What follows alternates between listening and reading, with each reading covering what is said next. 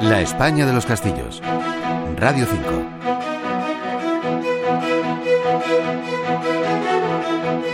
En Villamuriel de Cerrato, en la provincia de Palencia y estratégicamente situada sobre el río Carrión, existe una iglesia construida a principios del siglo XIII con un claro carácter protector y defensivo. Se trata de Santa María la Mayor. Se cree que fue construida en tiempos del obispo Arderico.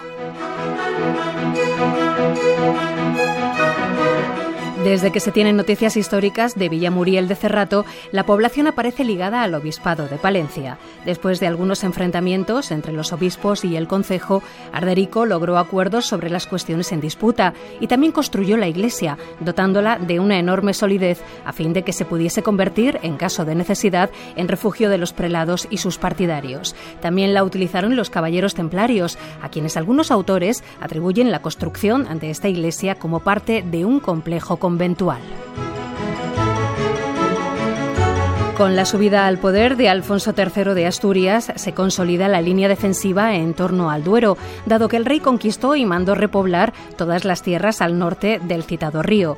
En 1141 hay constancia de que Alfonso III de León otorga la villa al obispo de Palencia. Los prelados palentinos utilizan el lugar como residencia de verano y retiro. Se sabe que en 1308 se aloja en esta fortaleza la reina María de Molina y a Pedro de Castilla, nieto de Pedro I, se le atribuye la finalización de las obras.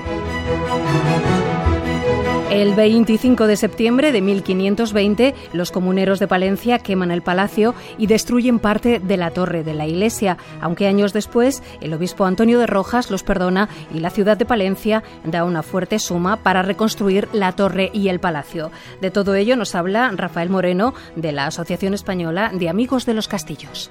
A solo 7 kilómetros de la capital provincial se encuentra la localidad palentina de Villamuriel de Cerrato, conocida por su industria automovilística, que a pesar de su carácter industrial también conserva notables monumentos que es necesario conocer. Sin duda el mayor de todos y el que se ha convertido en la imagen del pueblo es la grandiosa iglesia románica de Santa María la Mayor, de impresionante belleza, que aunque hoy no lo parezca, antaño formó parte de una fortaleza ya desaparecida. En 1141 la villa fue donada por el rey Alfonso VII al obispo don Pedro de Palencia, permaneciendo desde entonces por muchos siglos en poder episcopal. A lo largo de los años, los obispos hicieron de este lugar su lugar predilecto de retiro y convirtieron el templo en una fortaleza, pues de este modo se aseguraban un refugio seguro en caso de peligro. Acorde con la importancia de sus propietarios, el castillo alojó huéspedes ilustres como la reina María de Molina en el año 1308. El 25 de septiembre de 1520, durante la Guerra de las Comunidades, los comuneros opuestos al señorío episcopal asaltaron la fortaleza, quemando y derribando parte de la torre, y causaban importantes daños en el resto del castillo-palacio. Años después, en 1524, el obispo Antonio de Rojas perdonó a los comuneros, pero la ciudad de Palencia se vio obligada a asumir los grandes gastos causados por la construcción de un nuevo palacio y por la reconstrucción de la torre dañada. Hoy el castillo ha desaparecido, pero aún se conserva algún recuerdo de su existencia como los restos de varios garitones que pueden contemplarse repartidos por el templo, así como algunas troneras para artillería en la torre campanario. Adosados a la misma aún pueden verse los escasos vestigios del que fuera palacio episcopal, consistentes en una tronera y en el arranque del arco de entrada a la desaparecida fortaleza.